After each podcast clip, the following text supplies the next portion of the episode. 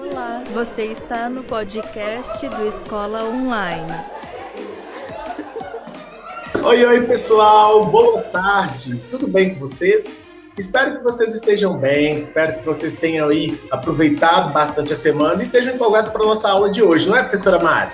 Verdade, gente. Boa tarde, sejam muito bem-vindos né, à nossa aula de redação. Realmente que vocês tenham aproveitado bastante aí, que hoje a informação é quente, tem muita informação para vocês, viu?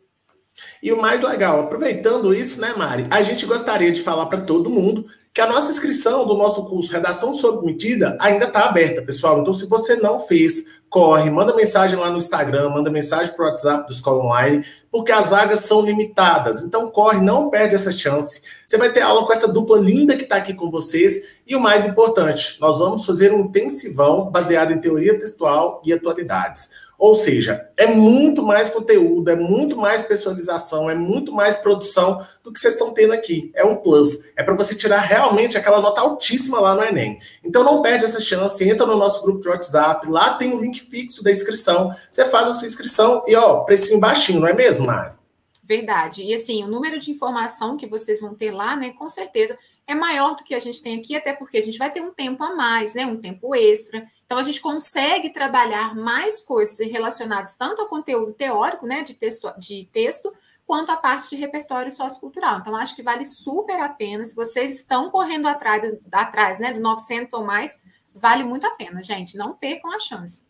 Sim, sim, exatamente, pessoal. Então, se você está aí preocupado com redação, a solução está aqui na sua frente. É só você se inscrever no nosso curso. Nosso curso está super baratinho. As turmas são pequenas, né? Então fique atento que elas são pequenininhas para a gente conseguir realmente conversar com vocês, para a gente trocar aquela ideia. Vai ser feito em outra plataforma. A gente vai usar o Google Meet para ajudar, para vocês poderem falar, a gente ouvir a voz de vocês, ver vocês. Então é realmente um curso que ele é muito humanizado, que ele está ali tentando se aproximar de vocês para que vocês consigam ir super bem nessa redação do Enem. Belezinha? Então, cola com a gente que vai ser sucesso. Terminando aqui, corre lá no nosso Insta, vai lá, manda mensagem, manda inbox, entra em contato com o WhatsApp para você se inscrever, belezinha? Não perde essa chance. E agora, né? E agora eu vou convidar uma eu vou trazer uma convidada que vocês já conhecem ela, porque possivelmente vocês já tiveram aula com ela hoje. Hoje nós vamos transitar com as ciências naturais, não é mesmo, Mário? Nós vamos transitar com a ciência natural, porque é importante ter essa interdisciplinaridade. E aí eu queria convidar a Simone. Vamos ver, vamos chamar a Simone. Olha quem tá aí, meu Deus! Oi, gente, boa tarde para todos vocês. Bom dia, boa tarde, boa noite para aqueles que estão nos ouvindo no podcast. Gente, é um prazer enorme estar aqui com vocês. Como eu falei, hoje teria dose dupla de eu. Estou aqui, né? Tivemos, na verdade, teve dose tripla minha, porque eu entrei duas horas, dei a minha aula, apresentei a professora de literatura, que começamos com literatura hoje, e agora redação com um tema muito, muito, muito top e muito importante, tá bom? E aí, eu, junto com Mari e GG, viemos aqui para arrasar com vocês e para vocês alcançarem aquela nota tão esperada, não é mesmo?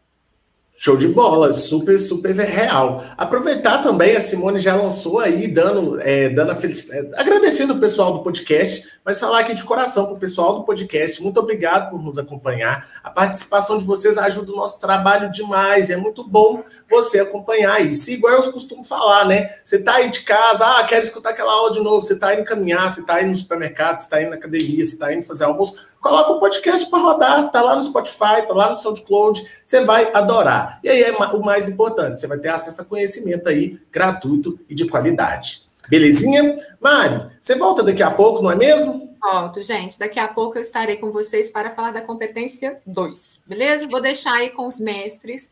Daqui a pouco eu volto, tá? Tchauzinho. Obrigada, Mari. Tchau, tchau. Então vamos lá, GG. Vamos falar do nosso assunto aí. Nosso assunto é produção de plástico no mundo.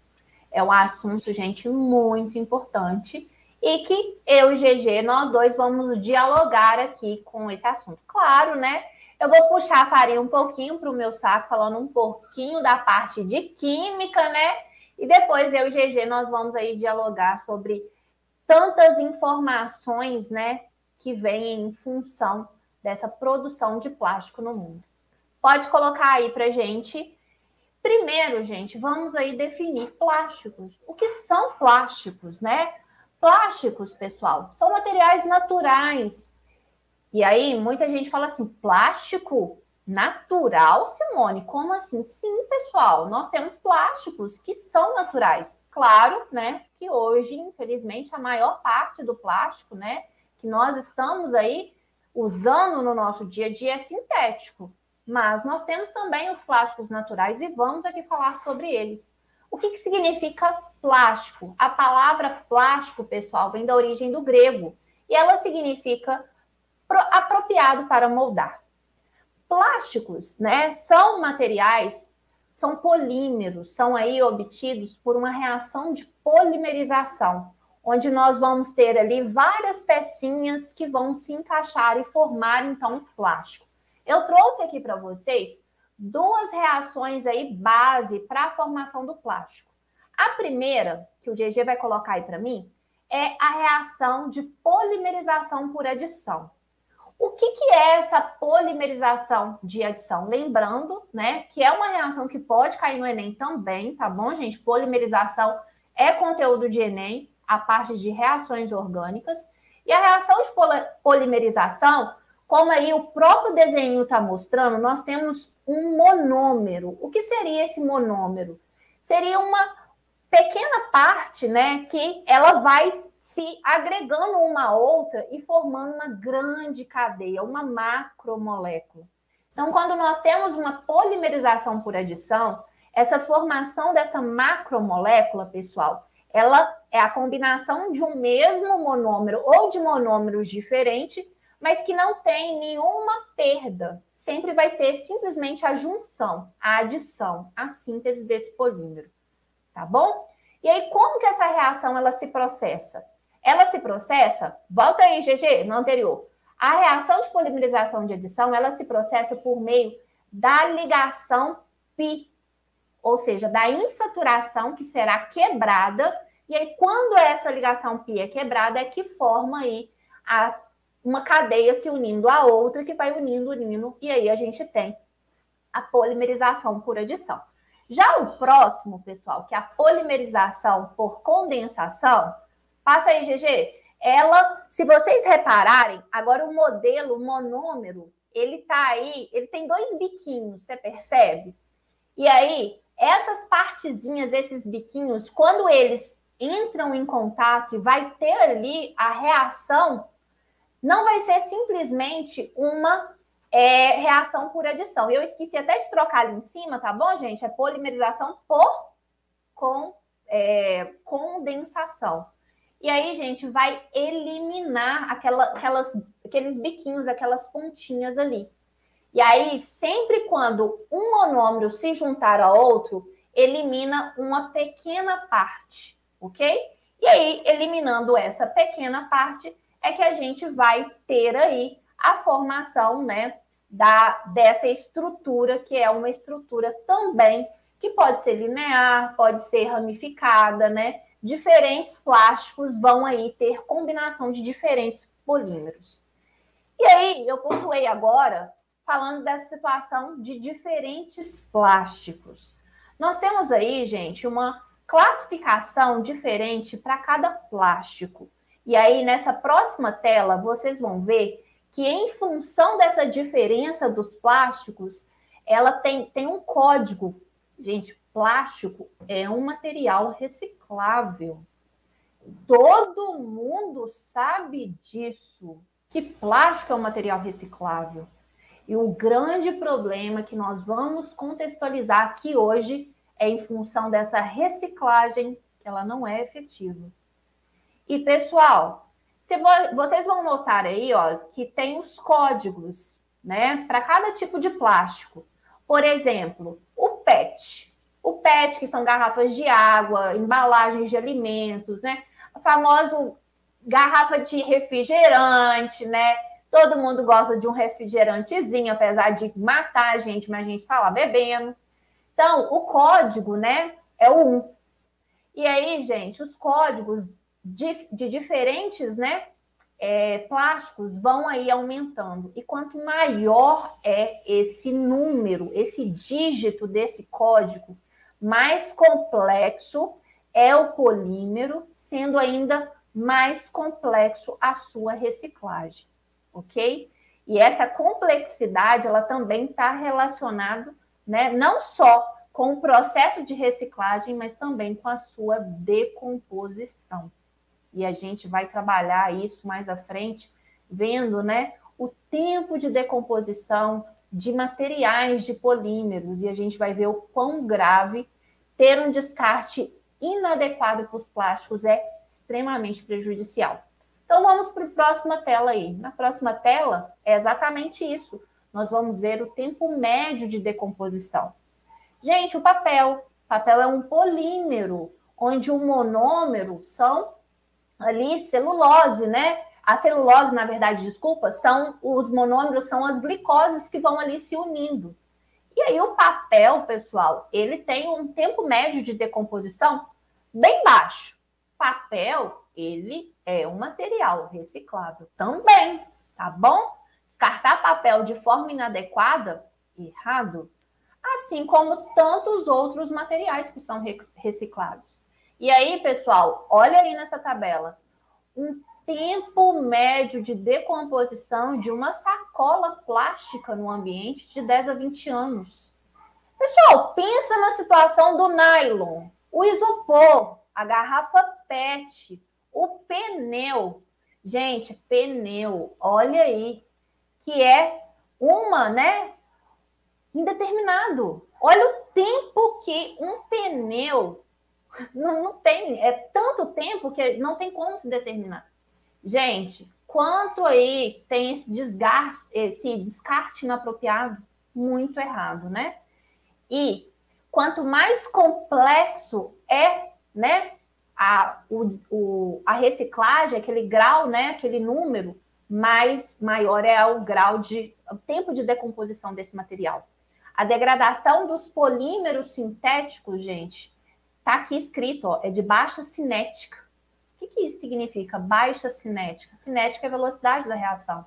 Ter baixa cinética implica, pessoal, que vai demorar muito tempo para se decompor na natureza. Isso é um problema muito sério, muito sério mesmo.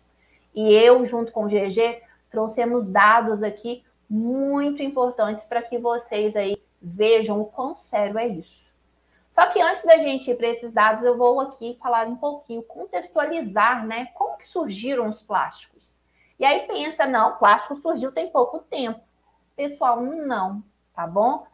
Então, há relatos aí de muito tempo antes de Cristo. A humanidade já usava os plásticos, mas os plásticos, né, naturais. Então, o GG vai mostrar aí, ó, que do ano, né, o, o, a humanidade ela busca o material com características desejáveis. E o plástico, gente, ele tem essas características desejáveis porque ele é fácil de ser moldado. Então, tem aí várias épocas, né? Se você olhar aqui essa curva do tempo, aqui em azulzinho está mostrando até o período de 1900, como que foi esse desenvolvimento aí, essa contextualização, né? como que foi o surgimento dos, dos plásticos. Coloca aí, GG, onde iniciou, né, em 1600 antes de Cristo. Tem relatos aí da utilização da borracha natural.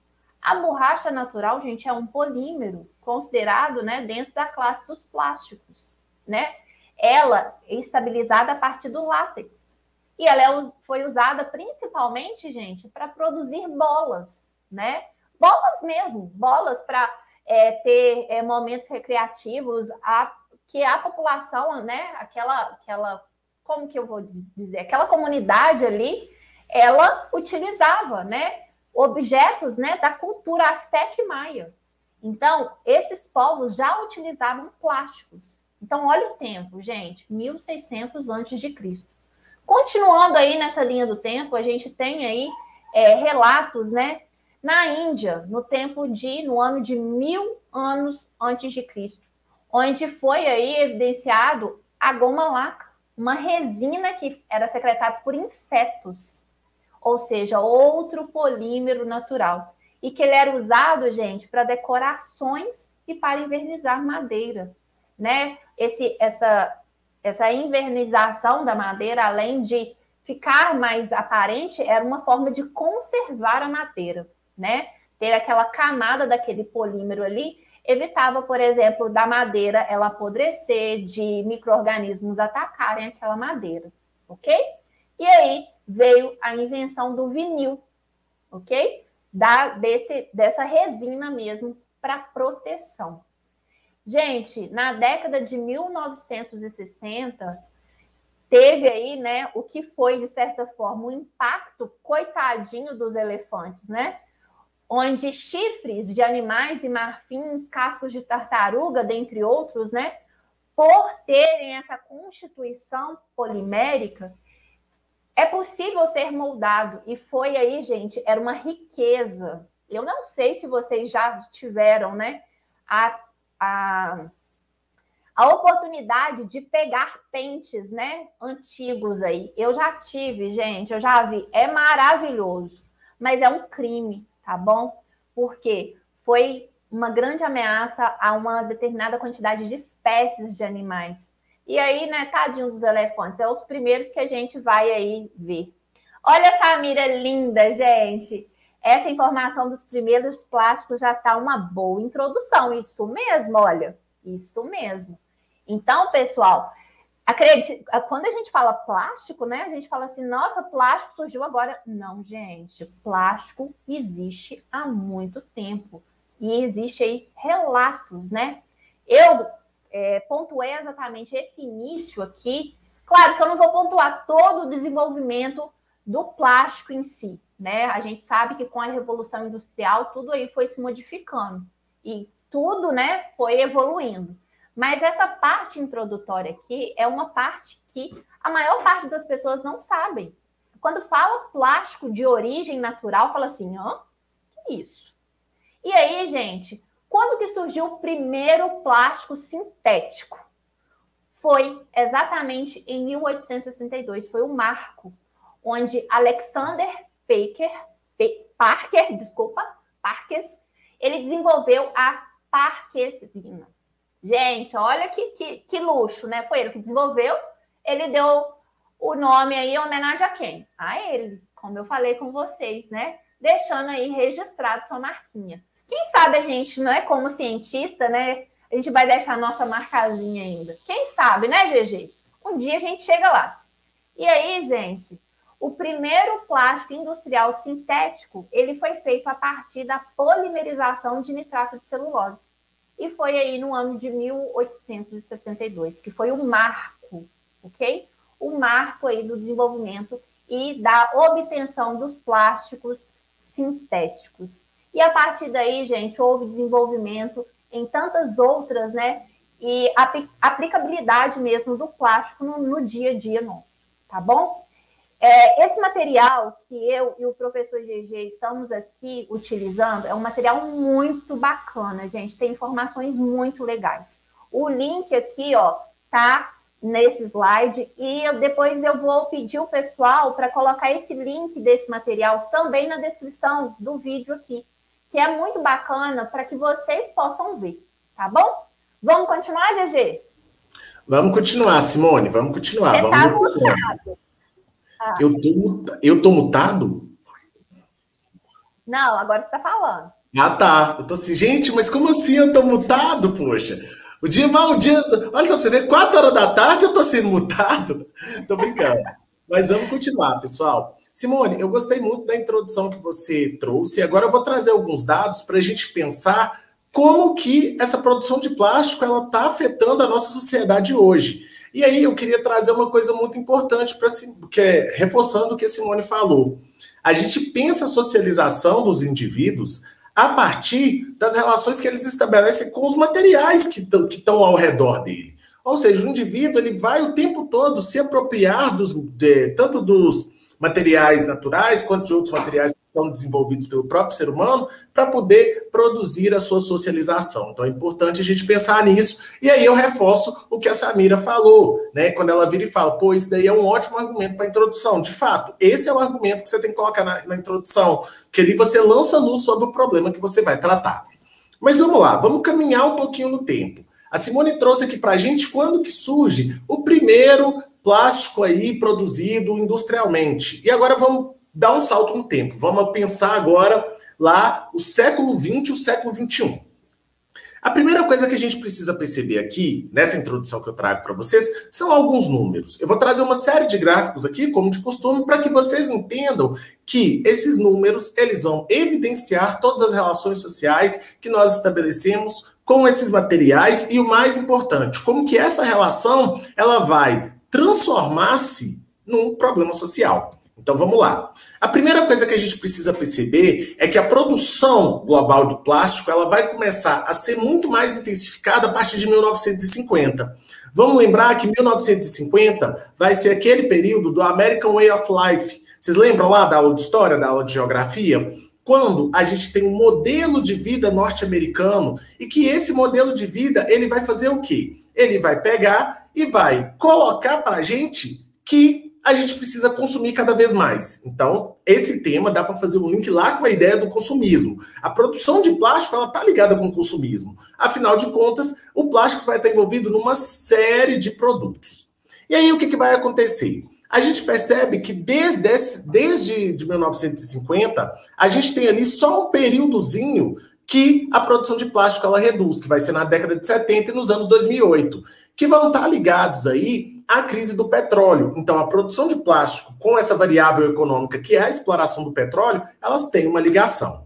E aí, o que, que a gente vai perceber? A gente vai perceber que, esses, é, que, essa, que esse desenvolvimento, que essa, que essa forma como o plástico é consumido, ela tem se intensificado cada vez mais, como esse gráfico aqui mostra para vocês.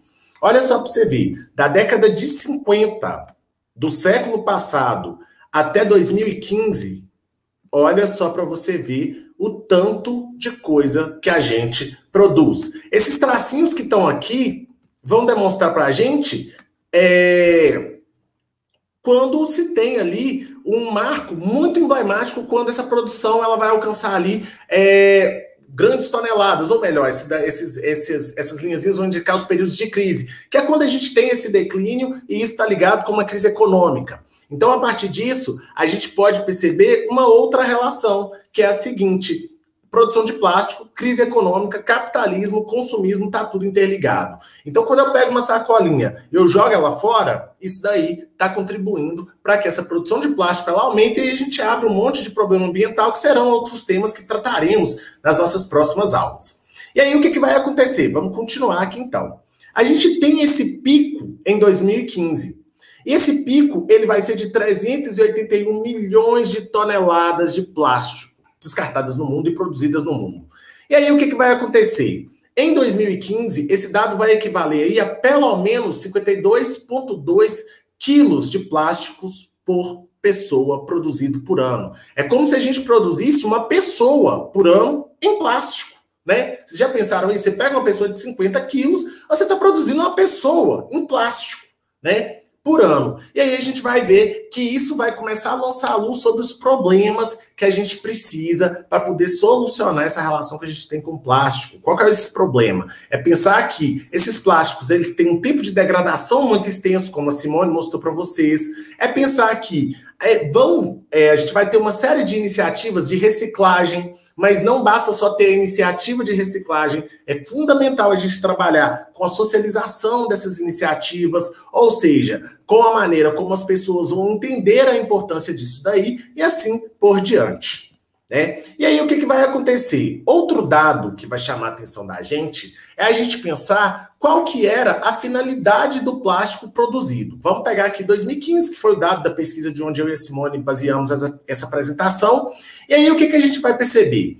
A gente vai perceber que esse plástico ele está vindo também de diferentes setores. Ele não está vindo de um lugar só. Dá para a gente jogar a culpa só numa coisa. Igual a Simone mostrou ali, quando ela mostra aquela tabela e o tempo de degradação, existem diversas áreas que vão utilizar o plástico. E aí a gente pode afirmar o seguinte: O plástico, ele é parte da nossa vida. E por ele ser parte da nossa vida, ele acaba sendo muito importante. Por quê? Uma série de coisas que a gente usa no nosso cotidiano, como esse óculos que eu tô aqui, essa garrafinha que está aqui do meu lado, tudo isso está ali sendo utilizado por esse plástico. E aí, quanto mais consumismo a gente tem, cada vez mais a gente vai produzindo isso. Quanto mais a gente vai produzindo, mais a gente explora a natureza e isso vira ali uma, uma sucessão de problemas ambientais, sociais e assim por diante.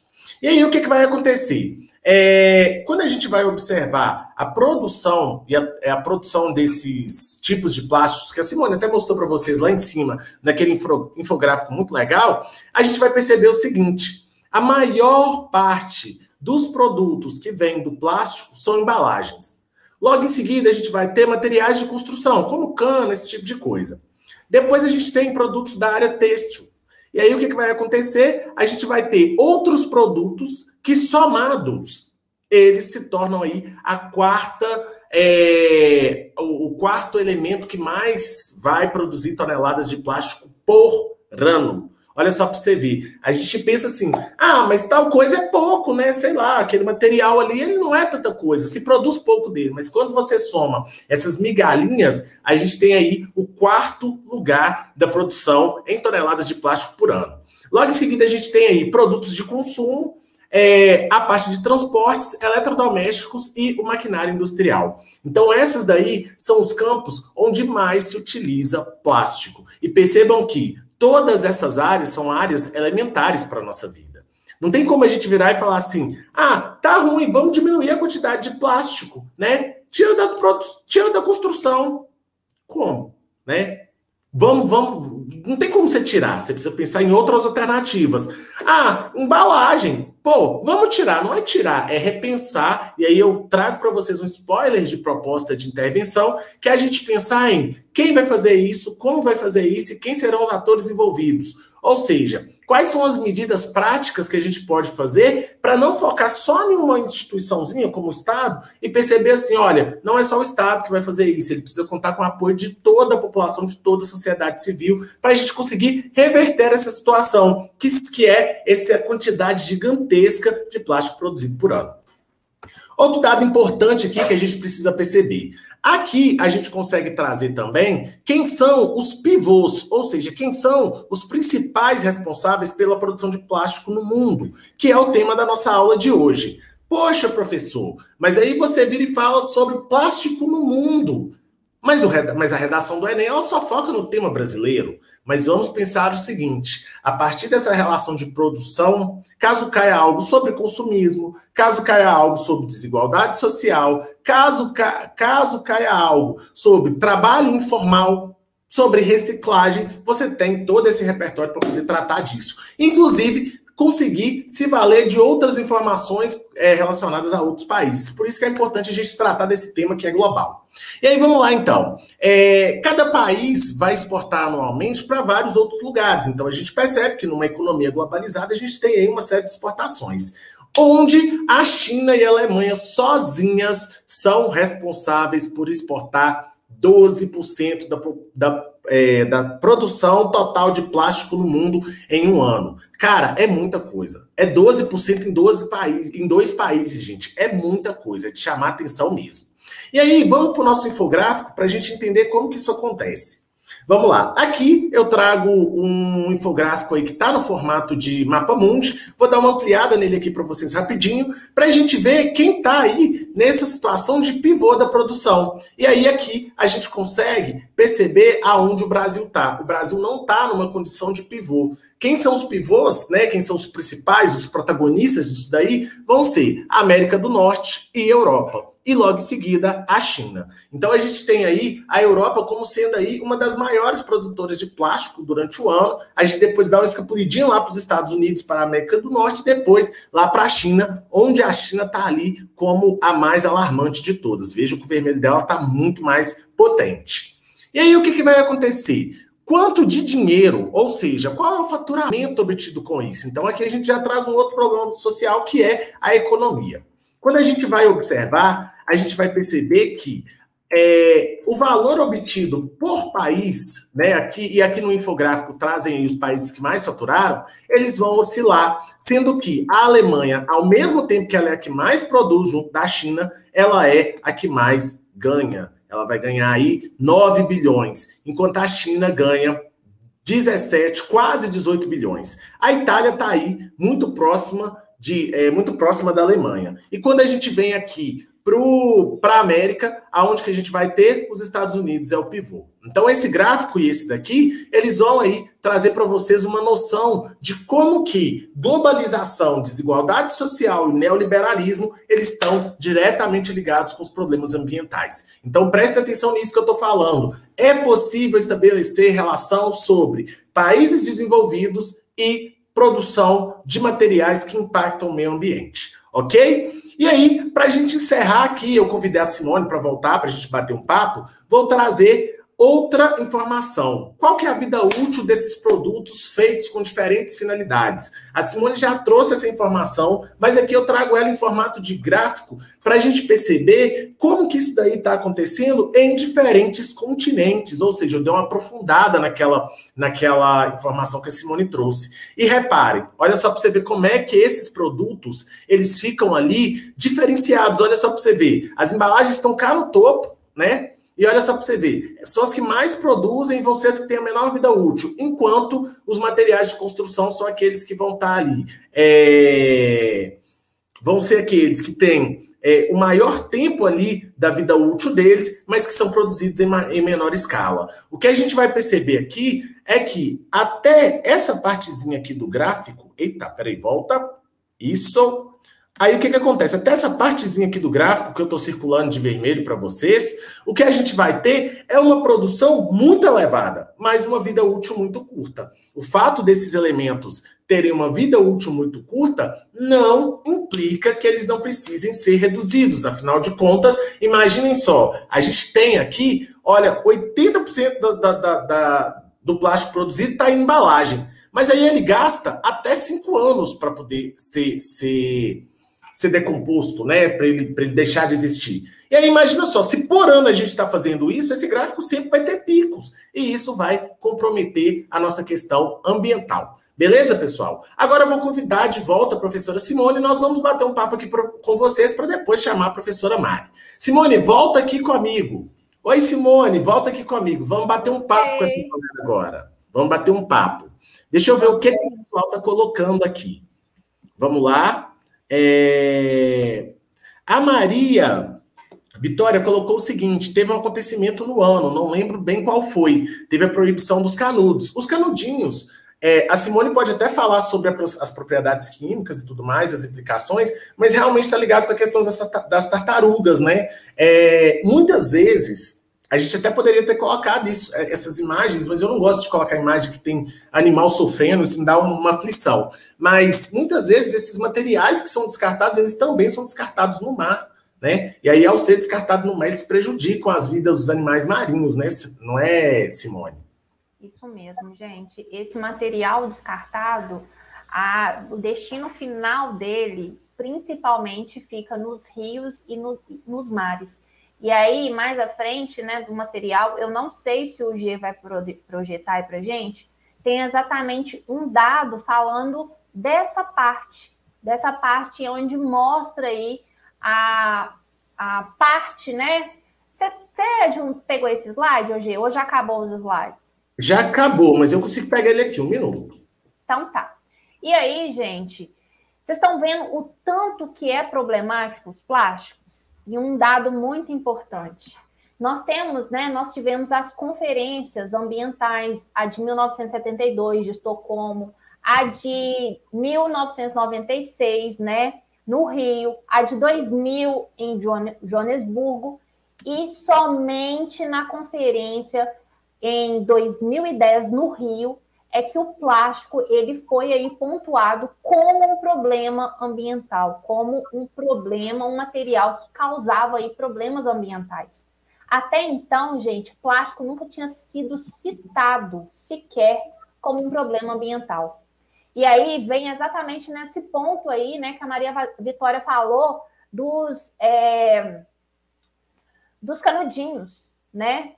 Foi quando começou a ter muita, muitas mortes de tartaruga, né? Espécies aí muito é, ameaçadas de extinção mesmo, morrendo por conta dessa poluição, que os canudos, né, elas acabavam ingerindo esses canudos e no trato, né, digestório, esses canudos aí levavam elas à morte, né?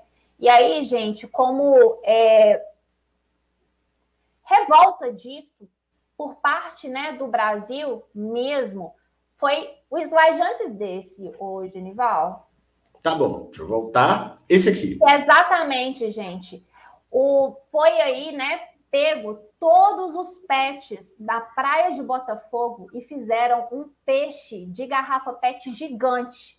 E esse peixe ele foi exatamente exposto né, na conferência do Rio Mais 20. Então foi aí nesse momento, durante essa conferência, que foi realmente. Imagina, gente, 2010. 2010. Tá ali, tá ali. E eu acho que o mais preocupante, Simone, é a gente pensar que a gente não tem dimensão disso, né? É, a gente acha que, tipo assim, ah, é só uma garrafa, ah, é só é só uma sacola, e não é. Olha só para você ver, é um peixe gigante, gente, socorro. É muito bizarro, e né? aí? Ele foi exposto exatamente do lado, né, da... Aí mostrando aquelas, né, lá Pão de Açúcar do Rio, né, o tão grande que foi o peixe. E aí, no próximo, passa aí, GG. Tem aí, gente, exatamente, olha, a poluição, né? O lixo plástico despejado nos rios e nos oceanos. E olha aí exatamente, né? A quantidade dessa exposição aí, né? Então, é, esse novamente a, a, é, pontua aqui, esse dado é um dado de 2015, tá bom, pessoal? E aí, nessa época, eles fizeram uma estimativa que cerca dos 302 milhões de toneladas de plásticos produzidos, cerca de 1,2 a 2,4 milhões chegariam nos oceanos por meio dos rios. Esse descarte irregular, né, nos, nos rios acabam sendo acumulado aí nos mares. E aí que vem toda essa, essa discussão aí dos canudos, né, das tartarugas, dos, dos animais marinhos que vem aí nessa nesse problema, né, gente, que não é um problema individual de um único país, é um problema mundial que todo mundo tem que conscientizar, né? A gente vê aí que alguns países são os, né, os pivôs, os produtores, alguns também em função da sua industrialização, né, são os que mais contaminam, que mais descartam esse plástico de forma irregular. Se vocês notarem, né, nos dados que o GG mostrou, África, gente, é o país que menos contribui para toda essa poluição em relação a plástico, né? E aí, olha uma, é, foi uma reportagem que eu peguei tanto na revista Veja quanto na mesma época foi publicada em outra revista. Passa aí, GG, para gente. E aí, gente, mostra que aí já são informações, né, do ano de 2020, essa, essa reportagem. E ainda falando, né, que nessa época, gente, 2020, a produção já tinha aumentado em relação aos dados que a gente pegou aqui. Quando o GG mostrou lá em 2015, os dados eram 381 milhões de toneladas ano. No ano de 2020, já se produzia 400 milhões de toneladas de plástico, sendo que boa parte desse plástico era em função das embalagens. E estimava-se ainda, pessoal, um aumento de cerca de 50%. Ou seja, em 2025, daqui a 25 anos, a estimativa é que a produção seja de 600 milhões de toneladas de plástico. Isso, gente, é muito sério. E com a pandemia, isso foi agravando. Por quê? Porque a gente começou a utilizar mais material descartável. E eu tenho um exemplo em uma das escolas que eu trabalho. Lá, pediu que a gente levasse o nosso próprio copo para tomar o café. E aí, o que que rola? Muitos professores, né, estão levando o copo descartável. E, infelizmente, vai ter que descartar ele de alguma forma. E na verdade, gente, pelo nosso comodismo, pelo capitalismo, por tudo aí que a gente né, está acostumado, igual o GG falou, plástico faz parte da nossa vida, gente. E pela praticidade do nosso dia a dia, por exemplo, você vai fazer uma festinha. Gente, é muito mais fácil você comprar lá os pratinhos descartáveis, depois você só junta tudo aquilo e pronto, descarta. E descarta. O problema é esse, o problema é, é exatamente esse. E é complicado. É a nossa cultura, a cultura que nós estamos aí, né, inseridos, é uma cultura problemática. A Samira vem, né, antes da Samira vem aí acrescentando, isso realmente foi uma uma campanha da Boticário, né? Porque a Boticário ela tem aí os seus é, cosméticos na embalagem plástica, então com o intuito aí de fazer aquele caráter social.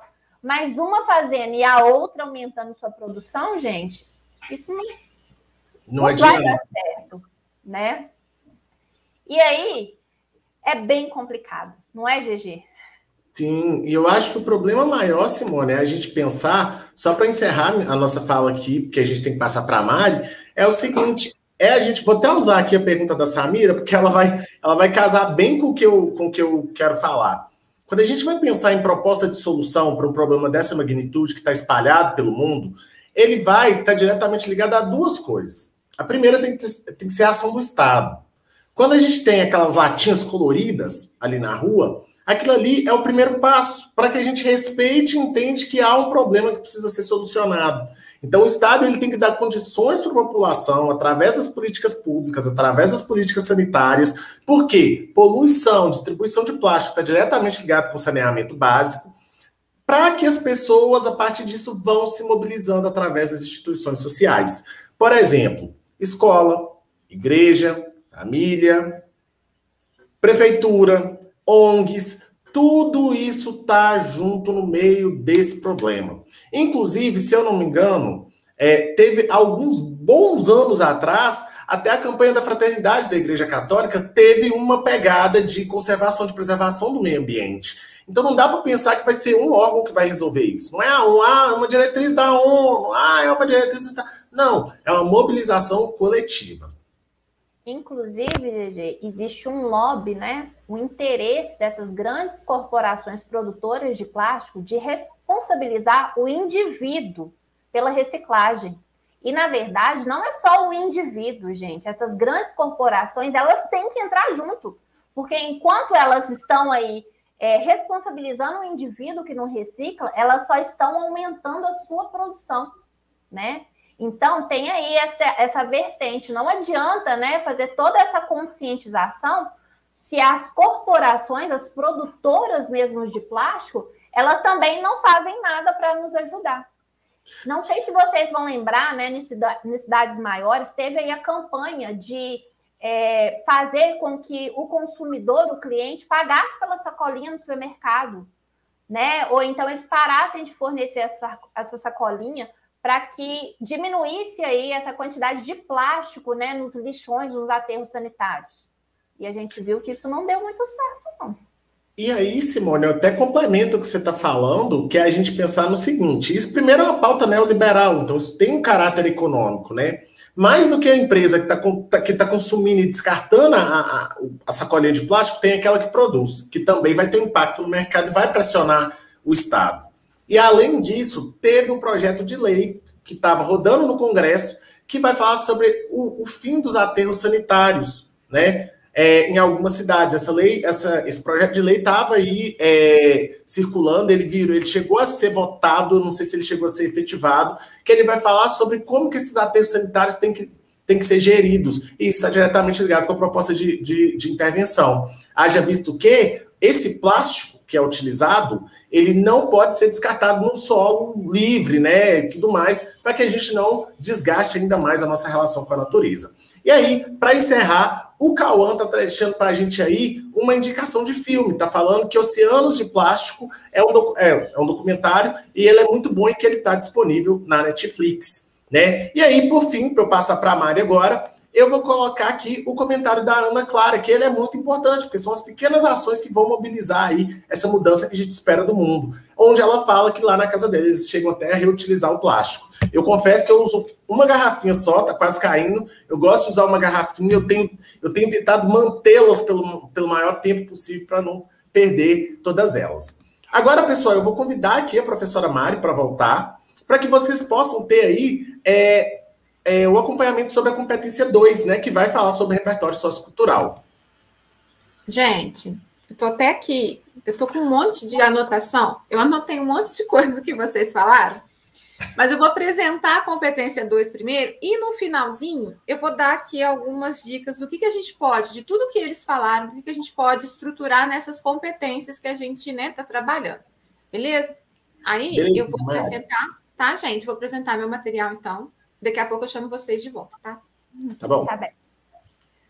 Então, competência 2. Né? Nós tínhamos falado sobre a competência 1 na semana passada, e hoje a gente vai trabalhar um pouquinho a proposta da redação em si e a estrutura do texto, para a gente tentar compreender um pouquinho melhor como que a gente vai fazer essa estruturação. Então, antes de mais nada, pensar aí o que, que a competência 2 traz para a gente, o que, que ela espera. Primeiro, que a gente compreenda a proposta de redação e aplique os conceitos das várias áreas de conhecimento para desenvolver o tema dentro dos limites estruturais do texto dissertativo argumentativo em prosa. Então, assim, vamos só dar uma revisada no que, que é a estrutura do texto dissertativo argumentativo, mas focar principalmente nessa questão da temática, de compreender o que está sendo pedido e de colocar no papel né, a nossa opinião, nossa, nosso ponto de vista, levando em consideração aí, as várias áreas de conhecimento. Só hoje, na aula de hoje aqui, a gente tem a possibilidade de usar uma infinidade de áreas de conhecimento muito grande para falar sobre o plástico, por exemplo. Então, nessa competência é avaliada a compreensão e o atendimento da proposta de redação, ou seja, se vocês de fato compreenderam o que, que a proposta quer e se vocês não vão fugir do tema. Mobilizando, então, conceitos das várias áreas de conhecimento, de acordo com a estrutura do texto dissertativo argumentativo, tinha que estar separado aqui. Isto é, é necessário que o participante demonstre ser capaz de trabalhar em seu texto todos os elementos da proposta, além de compor em sua totalidade com a presença da introdução, desenvolvimento e conclusão. Isso é a ideia básica. Nós já sabemos que o texto dissertativo argumentativo é composto por essas três partes. Primeiro, a introdução, né, nosso primeiro parágrafo, onde a gente apresenta né, uma introdução sobre o tema, fala sobre a temática, e ali no finalzinho a gente se posiciona sobre esse tema, tá? Apresentando a nossa tese. No próximo parágrafo, normalmente, dois parágrafos de desenvolvimento. Então, no segundo e no terceiro, a gente apresenta os nossos argumentos, são dois, para cada argumento, um parágrafo novo. Então, segundo parágrafo, um argumento. Terceiro parágrafo, mais um argumento. Ah, professor, eu tenho um terceiro argumento. Então, você vai abrir um novo parágrafo, seu quarto parágrafo de argumento. E aí, a sua conclusão passa a ser no quinto parágrafo. Eu acho muito mais fácil e melhor, recomendo que a gente faça nessa estrutura de quatro parágrafos: introdução, argumento, argumento, conclusão. A gente não corre é, risco de errar, de desviar de nada a gente consegue fazer um texto completo dentro dessa estrutura. E na conclusão, onde a gente faz a síntese do que nós discutimos e apresenta a nossa intervenção. Por isso, então, a não adequação a esses dois aspectos pode levar à anulação da redação em casos de fuga temática ou não atendimento à tipologia textual. Não atender a tipologia textual, eu acho meio difícil, porque todos vocês já estão cansados de saber como é a estrutura argumentativa. Ninguém vai escrever uma narração, nenhum poema no lugar da redação. Todo mundo já sabe como é a estrutura. A fuga temática é o que me preocupa. Porque a gente tem que entender a proposta e aquilo que a gente pode explorar dentro dela, para não ir muito além. Porque se a gente vai muito além, dependendo daquilo que a gente quer passar, a gente acaba cometendo um deslize ou outro, e aí tem um problema. Então, ficar focado ali naquilo que é pedido. Para que você atinja, então, as notas mais altas nessa competência, essa é a nossa meta, obviamente, é necessário que o seu texto apresente, além da abordagem completa do tema e das três partes do texto dissertativo, um repertório sociocultural produtivo. Nós vamos ter uma aula específica falando sobre repertório sociocultural, mas vamos pegar a aula de hoje. Olha quanta coisa a gente tem para usar como repertório sociocultural. quanta informação eu tenho para colocar dentro do meu texto, fazer bons argumentos, justificar bem justificada a minha tese. Então, isso é importantíssimo. Tudo que a gente está fazendo aqui para vocês é justamente isso. É ampliando o repertório, mundo, é, o conhecimento de mundo de vocês, porque isso é essencial, tá? Mais do que a gente tentar adivinhar ah, o que será que vai cair como temática. Não, a gente tem que preparar vocês para qualquer temática. Essa é a ideia de trabalhar o repertório sociocultural, tá? Mais para frente, então, explicaremos mais detalhadamente como você pode aplicar conceitos de várias áreas dos conhecimentos para desenvolver o tema de forma plena e consciente, quando a gente for falar especificamente de repertório sociocultural. A ideia é Sobre o tipo de texto, a primeira coisa a ser observada é que a redação deve convencer alguém sobre o seu ponto de vista. Então, primeiro, você precisa encontrar sua opinião. Dependendo do assunto que está sendo tratado, você tem que saber o que, que eu penso a respeito disso. Você tem que ter um posicionamento. É, segundo, você precisa é, provar esse, essa opinião. Você precisa apresentar, não é simplesmente justificar, igual o GG falou.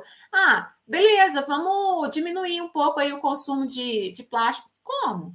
Tira lá da construção, mas como? Você tem que provar, então, o seu posicionamento, provar os seus argumentos, para que o texto possa ficar completo, claro, é, coeso, coerente e convencer o seu leitor a respeito da sua ideia.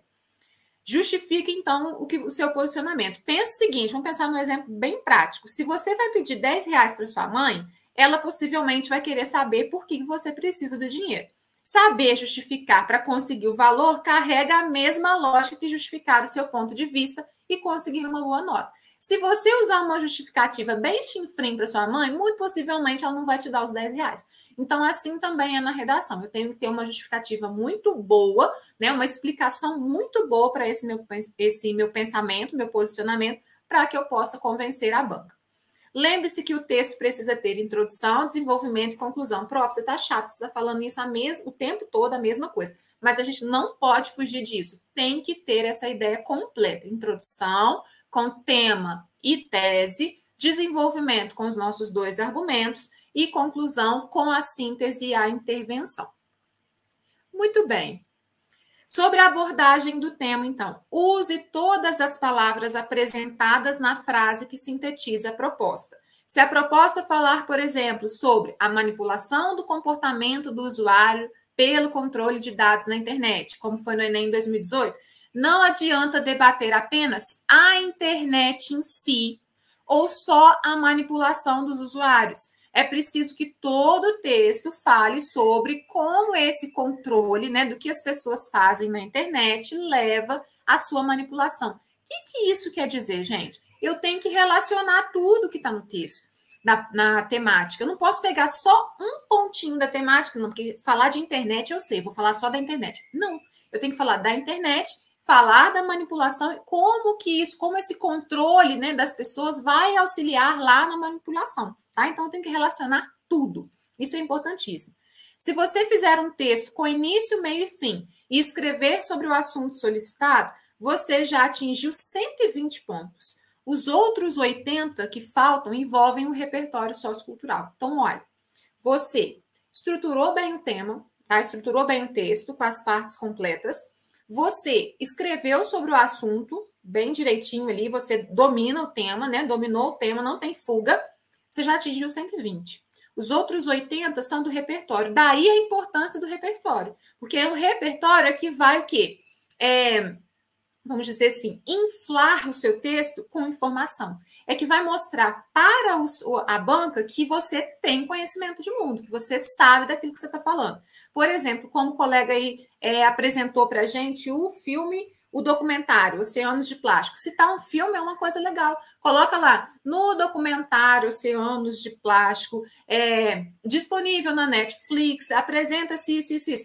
Poxa, cara, lê, o cara assiste algo sobre o assunto, o cara está por dentro, ele está bem informado. Isso é muito importante, tá?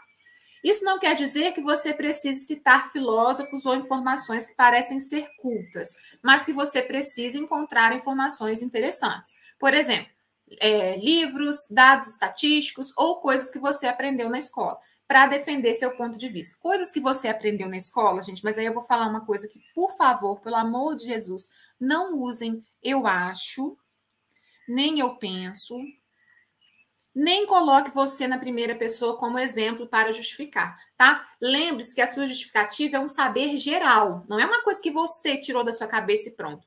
Ah, professora, eu lembro de um filósofo, eu lembro de uma aula que eu assisti que fala sobre um filósofo tal, que fala sobre esse tema. Cito filósofo, perfeito.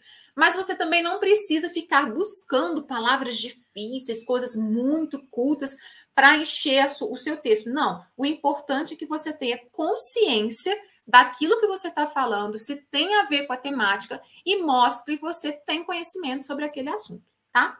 Ai, meu Deus, eu vou correr só um pouquinho, tá, gente? Porque meu tempo está estourando. A estrutura. Introdução. Na introdução é o momento em que vocês vão apresentar o assunto a ser discutido e a tese, tá? Faz aí uma, uma introdução sobre o tema, e aí eu já vou aproveitar, vou pegar o meu papelzinho que eu anotei. Por exemplo, a temática do plástico. A Simone falou para gente o que são os plásticos. Ela diferenciou, né? Falou aí a respeito do plástico natural e do sintético. Também falou sobre a formação do plástico e falou sobre o surgimento dos plásticos. Tudo isso aqui eu posso colocar na minha introdução, tá? Falando sobre o tema. Quando eu falo do surgimento dos plásticos lá atrás, eu uso uma introdução que a gente chama de introdução histórica. É um tipo de introdução que vocês podem usar. Eu vou trazer uma aula, um material para vocês sobre esses tipos de introdução e vai facilitar muito a vida de vocês. Por exemplo, então, a introdução histórica, onde a gente vai falar ali sobre a história do plástico, o que é o plástico, etc. E vou me posicionar, por exemplo, apontando como eu vejo que, por exemplo, a reciclagem não efetiva, estou usando as falas da Simone, a reciclagem não efetiva e o descarte inadequado, inadequado são extremamente prejudiciais para a vida em sociedade. Beleza, coloquei minha tese, perfeito. Agora eu vou lá para o meu argumento, tá? Nesse momento, então, do primeiro parágrafo, é muito importante que o assunto fique bem apresentado, que quem for ler entenda, ah, o tema é esse. Pois esse será o contato inicial entre o leitor e o texto. Por isso, lembre-se de contextualizar bem o leitor sobre o assunto. A temática tem que ficar exposta no primeiro parágrafo, como se ele não soubesse nada sobre o tema que está sendo abordado. Eu, de fato, não sabia nada sobre a história do plástico, então, para mim, foi excelente colocar isso daqui como introdução, porque eu consigo apresentar a temática perfeitamente. Além disso, este é o parágrafo que guiará o restante da produção, pois, além de apresentar o assunto, vai estabelecer a tese que a gente vai defender ao longo do texto. Sendo assim, essa parte precisa de uma atenção muito especial no momento da escrita. Por quê? Eu vou começar defendendo a tese A, então, lá no meu resto do texto tem que ser tudo A, A, A. Não dá para mudar no meio do texto a minha tese, não. Tá? Então, tem que pensar muito bem aquilo que vocês querem defender. Começar o texto é, para a maioria dos alunos, o momento mais complicado. E é mesmo, gente. É bem enjoadinho, mas a gente consegue. Mas há algumas estratégias para a construção da introdução. Por exemplo, usar definições. Olha, a Simone falou o que, que é o plástico. Dá para colocar lá como introdução. É, fazer citações, alusões históricas, comparações, etc. Mas é fundamental lembrar que, independente da técnica que vocês utilizarem, a introdução deve contemplar esses dois pontos: apresentar o tema e estabelecer a tese. É fundamental. Desenvolvimento, momento da discussão e da argumentação, sendo os dois, é, sendo dois ou três parágrafos. Vamos trabalhar com dois, que é mais seguro. É, enfim, vamos falar então, nesse momento, o aluno vai de, é, selecionar os argumentos e os fatos que defenderão seu ponto de vista. Então, os parágrafos que compõem o desenvolvimento do texto devem conter a defesa da tese. E por isso, essa é a hora de argumentar, discutir, questionar e mostrar o senso crítico. E aí eu venho com uma lista enorme de tudo que eles falaram, tanto o GG quanto a Simone. Olha, Podemos falar a respeito da globalização, a questão dos países desenvolvidos, né, que produzem mais produtos que vão impactar o meio ambiente. Posso falar também da quantidade de plástico despejado nos, nos rios e oceanos e o que, que isso acarreta para a vida, por exemplo, a vida marinha. Posso falar do tempo de decomposição e os problemas que isso vai é, ocasionar na sociedade em geral. Como essa produção, né, esse excesso de produção de plástico está afetando a nossa sociedade esse consumo excessivo gera um maior é, descarte de plástico, como isso vai afetar também a vida das pessoas. e a quantidade de plástico produzida, como isso vai impactar né, na vida em sociedade e no meio ambiente. Olha quanta coisa. Aqui eu tenho argumento para um montão de parágrafos. A gente vai selecionar aqueles que vocês conseguirem desenvolver melhor para colocar no parágrafo de argumentação. Todo texto, então, precisa ser produzido de maneira impessoal. Então, por favor, misericórdia, não vai usar eu acho, eu penso, eu acredito Coloca aí na construção passiva, acredita-se, observa-se, nota-se, tá? Não, se, não cita a primeira pessoa, o eu ali dentro do texto. Embora defenda o ponto de vista do autor. É preciso que ele se mantenha distante. Por isso, aconselho se escrever na terceira pessoa, usando aí as construções passivas. É bem tranquilo. E atenção, essa escolha da pessoa verbal deve ser mantida em todo, todo o texto. Não dá para começar o texto na terceira pessoa e do nada você colocar lá um plural na, na primeira pessoa. Vamos manter uma estrutura bem segura e bem fechadinha, tá?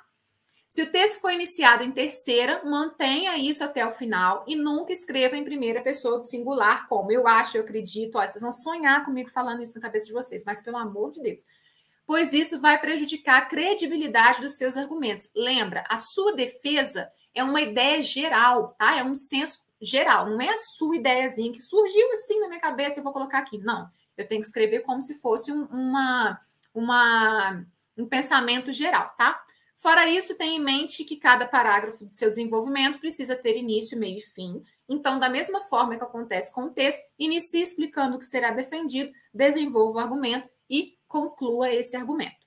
E a conclusão, que é o parágrafo, o parágrafo final, onde a gente retoma o nosso assunto, né, faz uma síntese e amarra tudo que foi exposto, apresentando a nossa proposta de intervenção. Tem que ter. É, quais são as medidas que vão resolver o problema. E aí eu vou citar o que o GG e a Simone também falaram. Olha, ações do Estado né, com políticas sanitárias, o que pode ser feito, mostrar que não são só as iniciativas né, do Estado, cabe também à, à sociedade em geral, repensar aí quais são as medidas mais práticas no nosso dia a dia que pode conseguir, de repente, diminuir essa produção excessiva e o descarte inadequado dos plásticos, e mostrando então como vai ser realizado, tá? É fundamental entender que essa parte é da finalização, ou seja, é o momento de fechamento das ideias, não pode apresentar ideias novas para serem discutidas, nem novos argumentos, apenas concluir o que já foi apresentado e mostrando a solução. No Enem, diferente de outros vestibulares, é exigida proposta de intervenção para o problema abordado, sendo inclusive atribuída a competência 5 para avaliá-lo. Então, a gente ainda vai falar só exclusivamente da, da proposta de intervenção mais para frente. Por isso, lembre-se de apresentá-la no seu texto de forma detalhada. Por fim, é só lembrar de concluir o texto, retomando a sua tese, finalizando sem deixar nenhuma ponta solta, de modo que o corretor entenda que você iniciou, desenvolveu e concluiu a sua redação. Para obter a nota máxima, então, nessa competência, você deve ter um texto adequado ao tema, adequado ao gênero, com repertório legitimado, pertinente e produtivo. Repertório legitimado, a gente vai falar ainda numa aula específica sobre repertório. Beleza, pessoal?